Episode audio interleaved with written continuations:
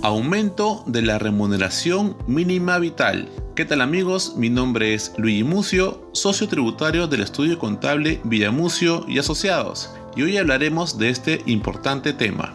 El pasado domingo 3 de abril del 2022 se publicó en el diario oficial El Peruano el Decreto Supremo 003-2022 TR, que aumenta en 10% la remuneración mínima vital, es decir, pasaría de 930 soles a 1025 soles. Este decreto entrará en vigencia a partir del 1 de mayo del 2022. ¿Qué implicancias tiene este aumento? Bueno, principalmente tiene tres implicancias. La primera es el aumento también de la asignación familiar, que es el 10% de la remuneración mínima vital. El segundo es el aumento al pago de salud, ya que es el 9% del sueldo básico. Y tercero sería el aumento del tope de la planilla de movilidad diaria, que corresponde al 4% de la remuneración mínima vital. Bueno amigos, esto ha sido todo por hoy. Nos vemos en una próxima nota.